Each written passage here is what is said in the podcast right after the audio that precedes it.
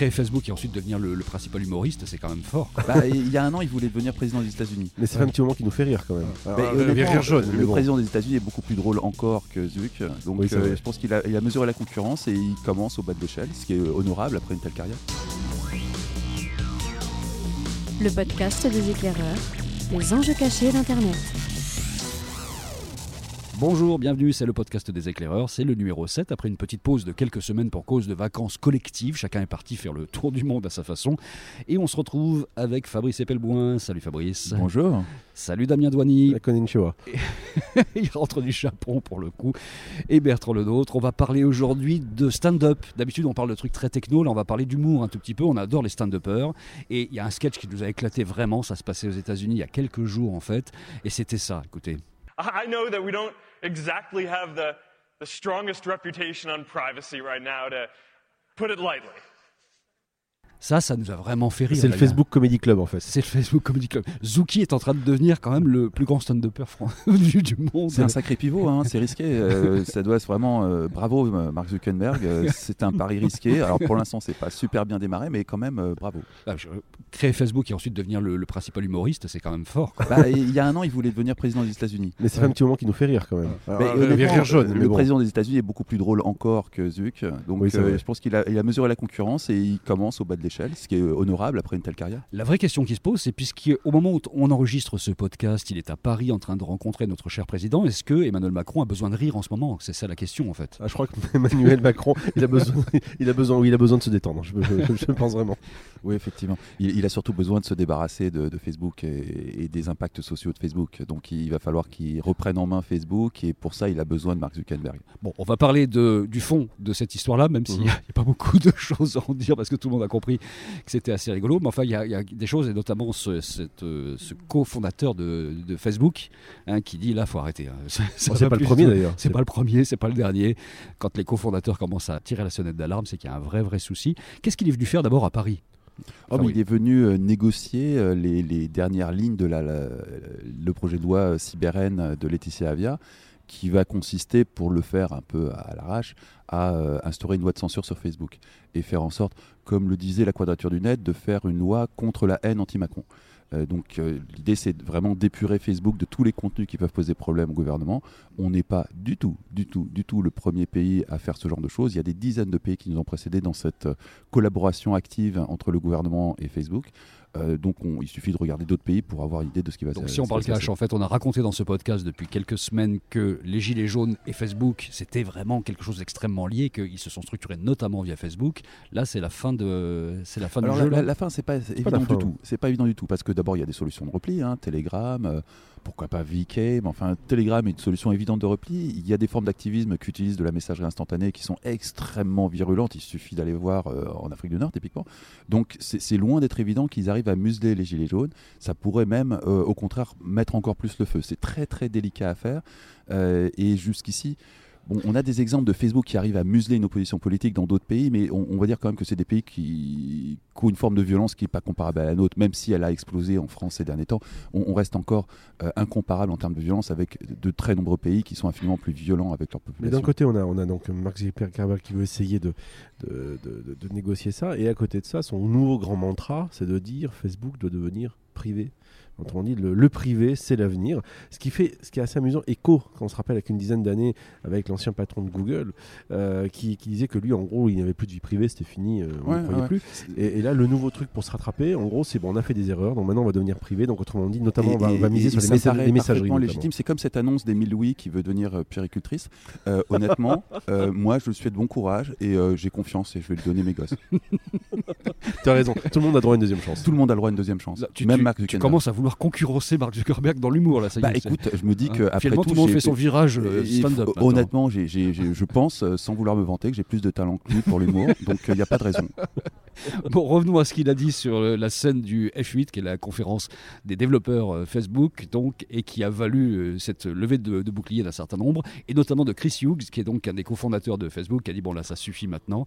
On avait parlé dans, dans le podcast il y a quelque temps du, du fait de grouper dans son projet en fait Instagram, WhatsApp et mhm. Facebook vers une sorte de grande messagerie unifiée, pour le dire un peu. Euh, de non, mais c'est exactement ça. Ils vont le faire. D'ailleurs, ils sont en train de le faire. Et rappelons, quand même que c'est avant tout une stratégie pour éviter d'être être victime d'une prochaine loi antitrust qu'elle vient justement, c'est ce justement ce que dit Chris Hughes. Il dit qu'il faut démanteler tout ça très très rapidement. Il faut interdire purement et simplement le fait de pouvoir grouper tout ça parce que là, sinon le loup est plus que dans la bergerie. Là. Ce, que pointe du doigt Chris Hughes, il y a plus de moutons là. ça, ne va pas arriver. Ce, que, ce que pointe du doigt Chris Hughes, c'est justement le fait qu'il dit voilà, euh, Mark Zuckerberg, Facebook en général, n'en a rien à faire d'une ligne de plus d'un gouvernement qui va dire c'est pas bien, faites attention, on va vous taper sur les doigts. Mm. Ils ont suffisamment de puissance commerciale, financière euh, pour faire en sorte d'avoir les reins solides et soutenir. Et, et, puis ils ont un leverage. Hein. S'ils en sont au stade où ils peuvent calmer une opposition politique euh, vis-à-vis d'un gouvernement, ça vaut de l'or et ça vaut tous les projets de loi et tous les toutes les acceptations de l'inacceptable, notamment le fait que cette entité Facebook est en train de se transformer et c'est en train de devenir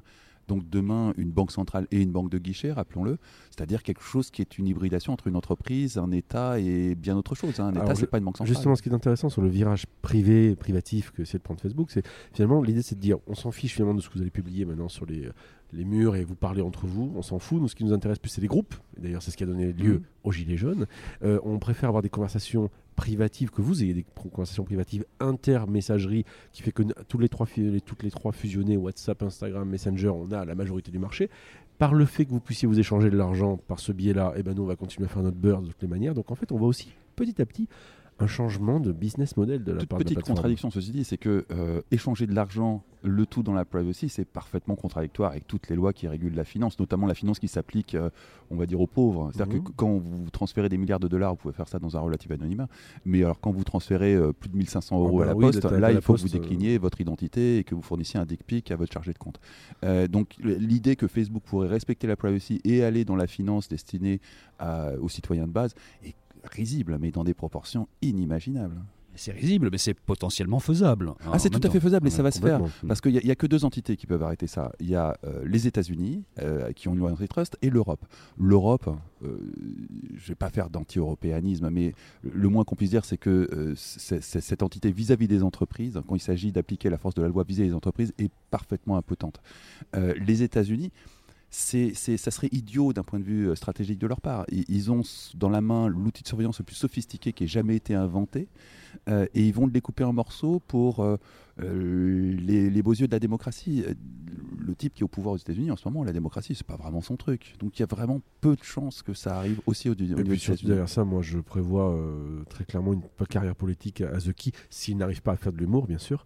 c'est devenu un peu la même chose en fait. Oui, ça, pas, pas qu'aux États-Unis d'ailleurs. Hein. Il y a d'autres pays où des humoristes deviennent ou des comédiens deviennent bah, présidents. Hein. Moi, je, je, suis un fervent partisan de Cyril Hanouna pour les prochaines présidentielles. Toi aussi Tout à fait. Ouais, je, je, pense vraiment je pense qu'on peut créer le fan club politique aujourd'hui. Hein. Mais euh, regardez ce qui s'est passé en, Italie avec Pepe Grillo. Et euh, imaginez-vous un second tour, euh, Cyril Hanouna, Marine Le Pen vous verrez que vous rigolerez moins.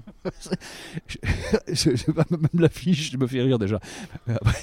c'est vrai que. Tu riras beaucoup moins dans Beaucoup moins. Si j'ai réussi à prendre un billet d'avion, attends, c'est surtout ça en fait. Mais même si tu prends un billet d'avion, tu vas débarquer dans un pays étranger, tout le monde se fout En Italie, je serais bien, moi je pense que ça, c'est. Ah oui, pas en Italie, hein, effectivement. Parce qu'en Italie, en plus de l'humour, il y a les chansons, il y a quand même un art de vivre qui n'est pas complètement perdu en fait. Et tu pourras poster des photos sur Facebook. Ça, ça pourrait être sympa.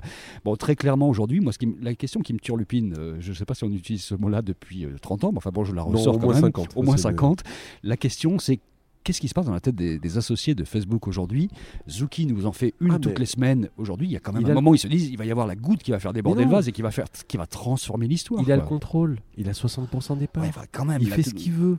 Les personnes, oui, mais il a les personnes en face de lui, c'est mm. pas un conseil d'administration. Un conseil d'administration, c'est censé être des gens qui sont censés plus ou moins te réguler globalement.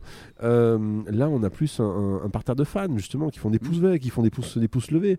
Euh, qu'est-ce que tu veux qu'ils fassent? La machine crache. C'est ça qu'il faut. La machine, la machine crache un fric monstre. Quand on rapporte le chiffre d'affaires de Facebook au nombre de têtes de pipe qu'il y en a à la boîte, c'est juste délirant en termes de volume, de, de, valeur par personne. Le top étant Instagram. Donc stupéfiant dans le rapport euh, mm. chiffre d'affaires par employé. Donc par conséquent, de fait, qu'est-ce qui va se passer? Pourquoi est-ce qu'en face il y aurait une opposition interne? Sauf si vraiment il y a la grande catastrophe qui va arriver. Il faut pas oublier un truc, c'est que nous sommes tous dans une logique de servitude volontaire. On crie tous sur Facebook, mais on est tous dessus. Et très souvent, après, on va, on va faire la promo de ce, de ce podcast sur Facebook. On, est dans la même situation qu'avec l'écologie au final. Hein. Exactement. Euh, on est tous conscients qu'on va vers une catastrophe écologique majeure.